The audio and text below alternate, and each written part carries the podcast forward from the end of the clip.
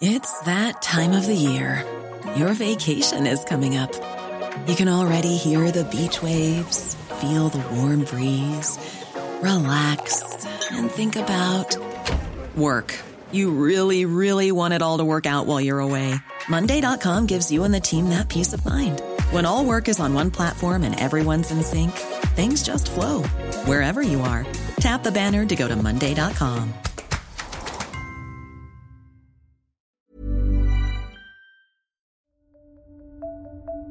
Señor, y por otro lado, vengo también aquí para pedirle apoyo, ayuda y justicia laboral, porque hasta temo por mi vida. Porque se trata de un pleito que tengo seis años con él y que salió el auto a mi favor en la Junta Federal de Conciliación. Sin embargo, hace poco se fue, lo regresaron el expediente y en tres semanas salió en mi contra, absolutamente. Entonces vengo aquí a pedir ese apoyo, esa justicia. Y lo hago porque se trata de un personaje fuerte en política que no pretende pagarme ni mucho menos, ya me entiende amparo, pero lo hago porque se trata de su senador con licencia, de su super coordinador de delegaciones y su candidato, próximo candidato a la gobernatura de Baja California, el licenciado Jaime Bonilla. Por eso estoy aquí, pidiendo su apoyo, porque usted ha dicho que quitarle o no pagarle a los, su sueldo a los empleados es injusto y es hasta un pecado, señor. Y yo sé que contra la corrupción que hay en la Junta Federal de Conciliación y la que estoy viviendo ahora en Tijuana, contra este poderoso personaje, nada o poco, nada puedo hacer sin su apoyo, señor presidente. Muchas gracias. No hay país más peligroso que México para ejercer el periodismo. A menos de un mes de que iniciara 2022, tres periodistas fueron asesinados. José Luis Gamboa de Veracruz, el 10 de enero, Margarito Martínez Esquivel de Tijuana, el 17 de enero, y el pasado 23 de enero, en esa misma ciudad, Lourdes Maldonado. En al menos 30 ciudades del país, colectivos de comunicadores salieron a manifestarse para exigir justicia por sus compañeros y garantizar condiciones para el ejercicio seguro del periodismo. Daniel Rubio y Eliud Ábalos, del Sol de Tijuana, hacen un recuento de la trayectoria de los periodistas asesinados en este mes y las repercusiones que la impunidad y la corrupción han tenido contra la libertad de expresión en el país. Con Hiroshi Takahashi, esto es Profundo.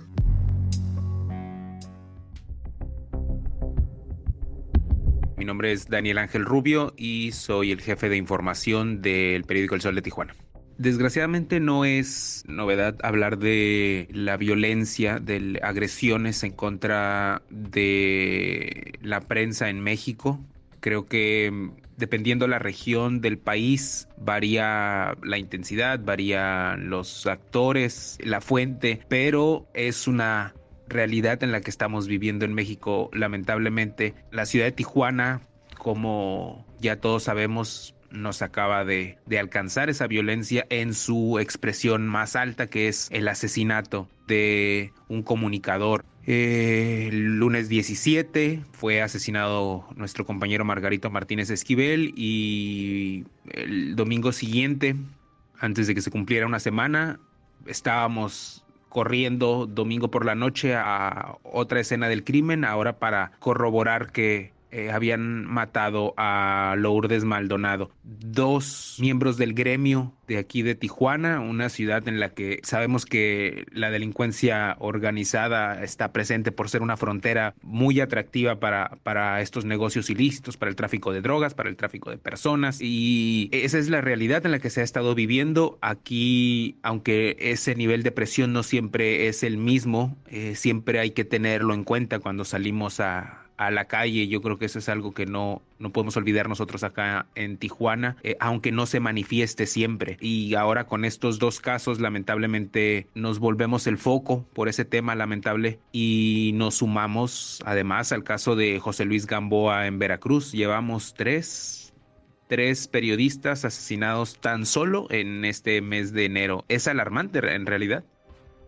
Lourdes Maldonado era una reportera con una trayectoria de casi 50 años. Comenzó su trayectoria en Cancún, Quintana Roo. Ella era originaria de Gómez Palacio Durango, pero andaba allá hasta el sur comenzando su carrera periodística y después se fue a Ciudad de México su intención era trabajar televisión y además estudió en la Escuela de Periodismo Carlos Septién. Después pide una oportunidad para trabajar en, en PSN y se la pide a, a, Marco Antonio Blas. Dice que fue con él con quien se acercó para pedirle una oportunidad laboral porque yo siempre he llegado a los lugares donde he estado porque he tocado puertas, decía. Y Marco Antonio Blasquez, el ex senador por el Partido del Trabajo, un trabajador del exgobernador Jaime Bonilla en sus empresas en PSN, este primer sistema de noticias, un canal de televisión por cable y de radiofrecuencia. Es donde comienza ella a trabajar ya por el 2000, en la primera década del 2000. Antes había pasado por el sol de Tijuana, pasó por esta frontera y esta relación con Jaime Bonilla es efectivamente lo que ha puesto mayor atención en su asesinato, porque ella es despedida y alegaba que fue sin justificación después de seis años de trabajo. Eso inicia el conflicto legal del que estamos hablando todos y que es la pregunta constante a la Fiscalía del Estado desde la prensa, si es parte de las líneas de investigación, si se va a citar a alguien. La Fiscalía ha hablado de que prácticamente todas las líneas están abiertas, no han querido dar más detalles, vamos a citar a quien tengamos que citar, es lo que dice el fiscal Iván Carpio Sánchez y ahí no se pudo terminar ese juicio. Nunca he dejado de trabajar,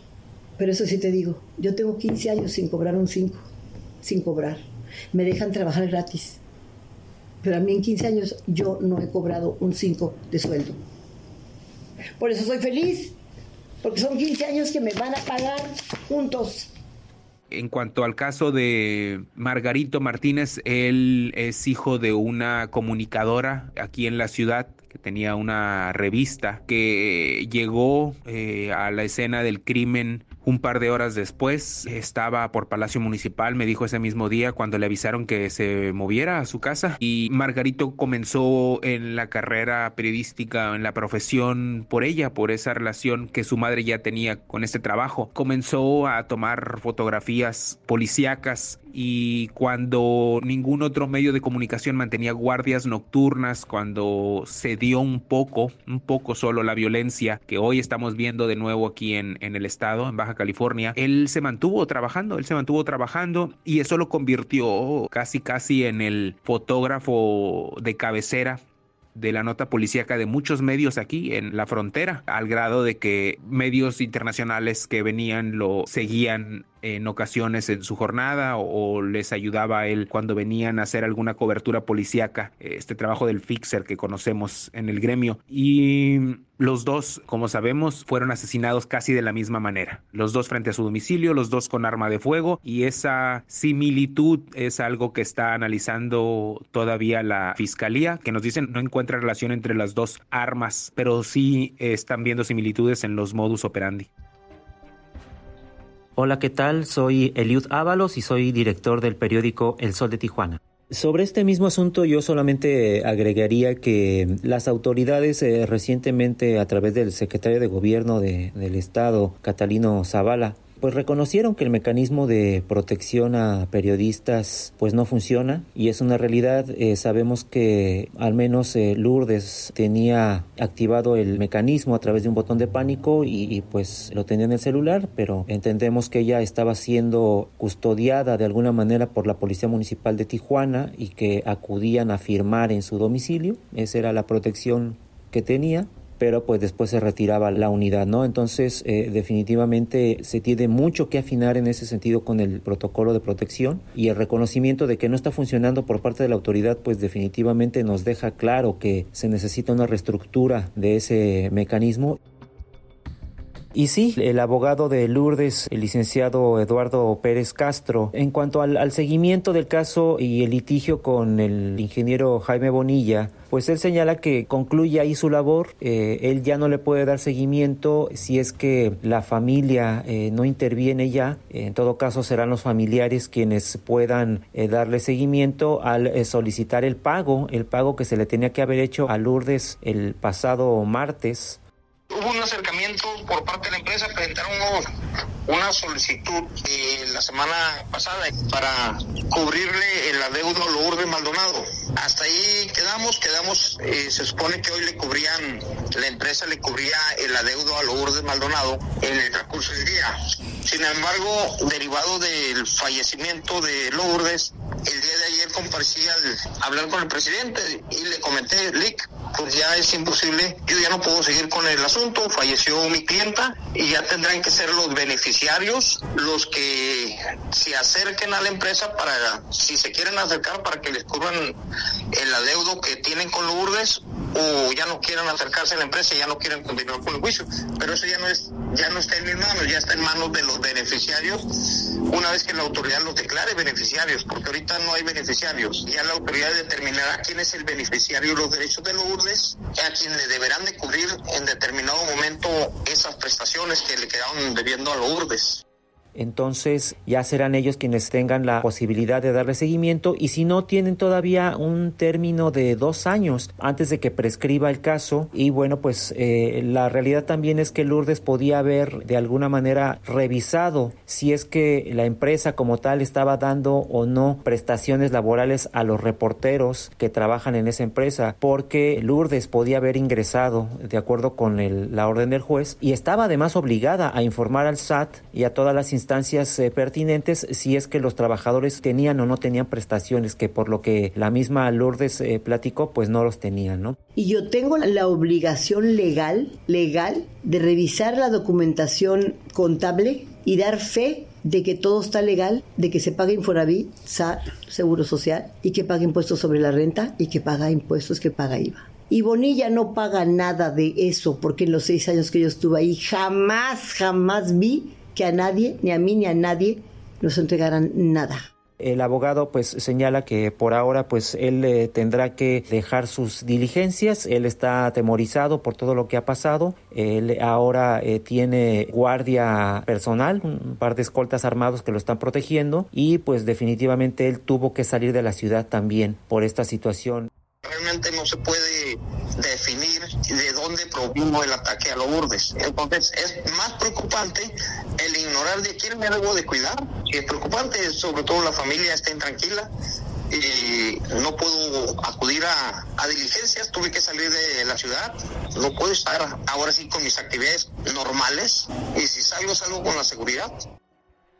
Desde la parte oficial, es decir, desde la Fiscalía General Estatal, hemos tenido hasta ahora el anuncio de la creación de una Fiscalía Especial que va a encabezar a Talo Machado, según lo que dijo el fiscal general Iván Carpio Sánchez, es un investigador de la ciudad de Mexicali. Apenas lo, anunció. Este fiscal va a estar trabajando con un equipo que fue enviado desde el centro del país, desde el gobierno federal. Según la información que han dado a conocer las autoridades hasta ahora, se trata de un grupo especializado en inteligencia que viene a indagar sobre los dos casos y los motivos que hubo detrás de cada uno y quién podría estar en la maquinación, ¿no? ¿Quién podría ser el autor intelectual detrás de estos dos de estos dos asesinatos. Los pronunciamientos, por supuesto, que no se dejaron esperar. Los organismos de derechos humanos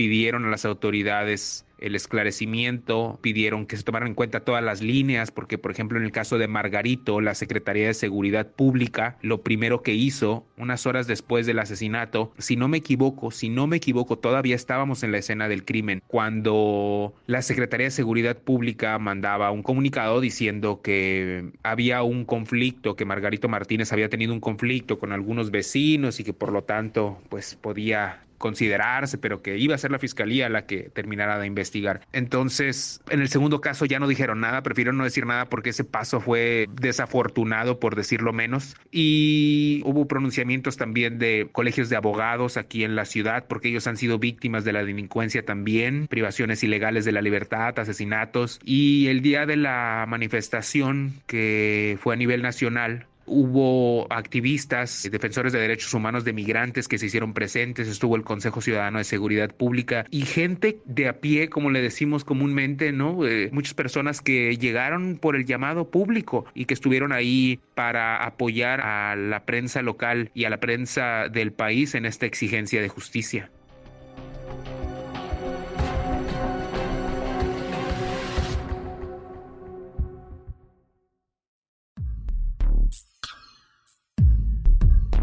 En cuanto a las manifestaciones que se dieron en Tijuana y en otros lugares, luego del asesinato de Margarito Martínez Esquivel, hubo una vigilia en la que participaron muchos periodistas, incluidos eh, Lourdes Maldonado, quien después de estar en la entrevista ese mismo viernes aquí en el Sol de Tijuana, pues se dirigió más tarde a, esta manifestación que eh, fue ahí en la Glorieta Independencia, popularmente conocida aquí en Tijuana como Glorieta de las Tijeras. Ahí la misma Lourdes tomó el micrófono y dirigió algunas palabras a Margarito y por su trayectoria, porque ella también había conocido al fotoperiodista. Después de que se da el asesinato de, de, Lourdes el siguiente domingo, o sea, solamente dos días después, el lunes eh, hubo una concentración de periodistas en el centro de control y mando de la Policía Municipal, que era eh, justamente la corporación que le estaba dando protección a Lourdes. Y bueno, pues los periodistas acudieron a estas instalaciones pues para buscar respuestas y hacer un pronunciamiento. Y al día siguiente, el martes, pues será este movimiento a nivel nacional. En Tijuana particularmente hubo una marcha silenciosa que inició concentrada en justamente en esta glorieta de las tijeras, glorieta Independencia, con rumbo a las instalaciones de la Fiscalía General de la República, una marcha silenciosa en la que participan grupos de la sociedad civil, ciudadanos y, otros grupos promigrantes y bueno pues este movimiento que se dio en todo el país generó eh, una reacción inmediata de todos los periodistas en distintas ciudades que tuvieron sus propias marchas y sus propias concentraciones a distintas horas, participaron eh, ciudades desde la Ciudad de México, Acapulco, Aguascalientes, Colima, Cuernavaca, Puebla, Monterrey, Mazatlán, no sé, Jalapa, Ciudad Victoria, muchas otras ciudades en donde pues el índice de criminalidad y agresiones contra los periodistas pues son incluso eh, hasta cosa cotidiana, ¿no? Caso particular de Veracruz, ¿no? Donde hemos eh, sabido que hay casos muy constantes, ¿no? Entonces, bueno, pues esa fue el movimiento que se dio aquí en Tijuana y en muchos otros lugares y que la verdad demostró el poder de convocatoria que tuvieron los periodistas y en este espacio condeno el asesinato de nuestros compañeros periodistas, condeno los desplazamientos y exijo y demando al Estado mexicano justicia a los asesinados, retorno con justicia para los desplazados, aparición con vida para los desaparecidos y garantías para poder seguir ejerciendo el libre ejercicio periodístico.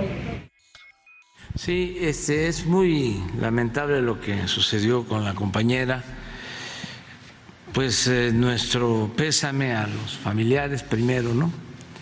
Y sí duele mucho lo que pasó en Tijuana.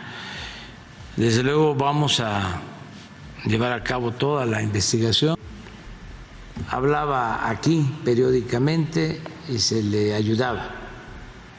Entonces, lamentablemente, pues sucedió esto, la asesinan han sido coberturas complicadas precisamente porque se trata de compañeros. Aquí en la ciudad hemos atendido en múltiples ocasiones, no podría ni siquiera contarlas, la cantidad de personas que son asesinadas. Tenemos un promedio de 5 o 6 personas asesinadas por día. Eh, en estos momentos hemos llegado a promedios de 8, de 9 personas asesinadas al día y siempre nos había tocado ver, siempre nos ha tocado ver las escenas, el dolor de las familias, a veces la lentitud de las investigaciones, la falta de resultados de las autoridades. Y esta vez fue complicado. Hubo quienes, por ejemplo, y esta, yo creo que esta es la parte más cruda, hubo compañeros en el caso de Margarito Martínez que nos tocó ver a nuestro compañero con la mitad del cuerpo en su vehículo y la otra mitad en la vía pública esa imagen yo creo que a todos nos golpeó de manera tremenda. Siempre hemos tenido, me parece, la gran mayoría de los reporteros aquí ese tacto porque entendemos que se trata de, personas que están pasando por un proceso difícil y tenemos mucho cuidado luego con las imágenes y en este caso esa razón se convirtió en algo doble porque además era alguien a quien conocíamos.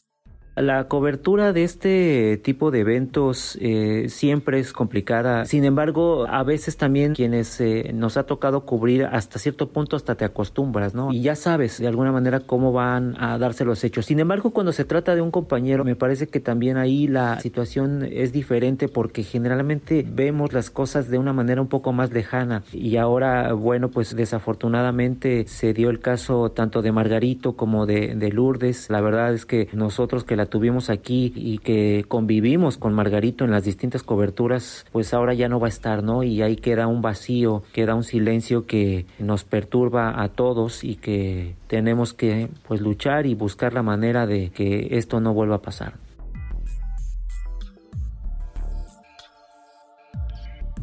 Lamentablemente, con la cantidad de asesinatos que vemos en el país, con las deficiencias que vemos en las instituciones, es muy complicado apostarle a que va a ser resuelto. Eh, y no quiero sonar pesimista, pero si uno voltea a ver los números, si uno voltea a ver la cantidad de personas asesinadas, no solamente periodistas, pero quisiera pensar, pero de verdad quisiera pensar que la presión que ha traído esto no se va a bajar pronto al menos y que mientras nos mantengamos nosotros como gremios y el resto de la sociedad, eh, podemos tener algo de, de esperanza.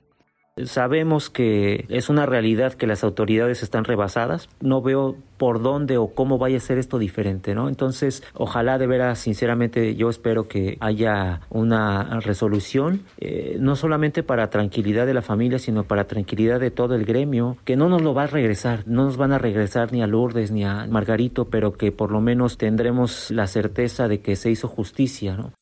Estoy feliz para empezar.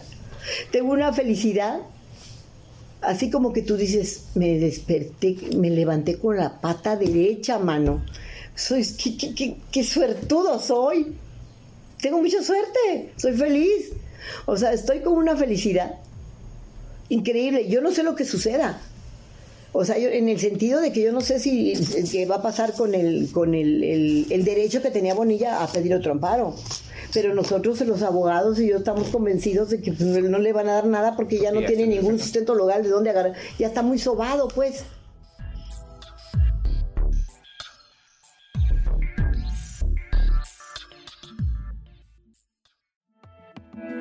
Te invitamos a suscribirte a nuestro podcast a través de las plataformas de Spotify, Apple Podcast, Google Podcast, Deezer y Amazon Music, para que no te pierdas ningún episodio. También nos puedes escribir a podcast.om.com.mx o en Twitter podcastom. Te recomendamos escuchar Periodismo en Riesgo, un podcast donde podrás conocer el peligro que corren periodistas de América para poder informar. Hasta la próxima. Esto es Profundo, un reporte a fondo de la Organización Editorial Mexicana.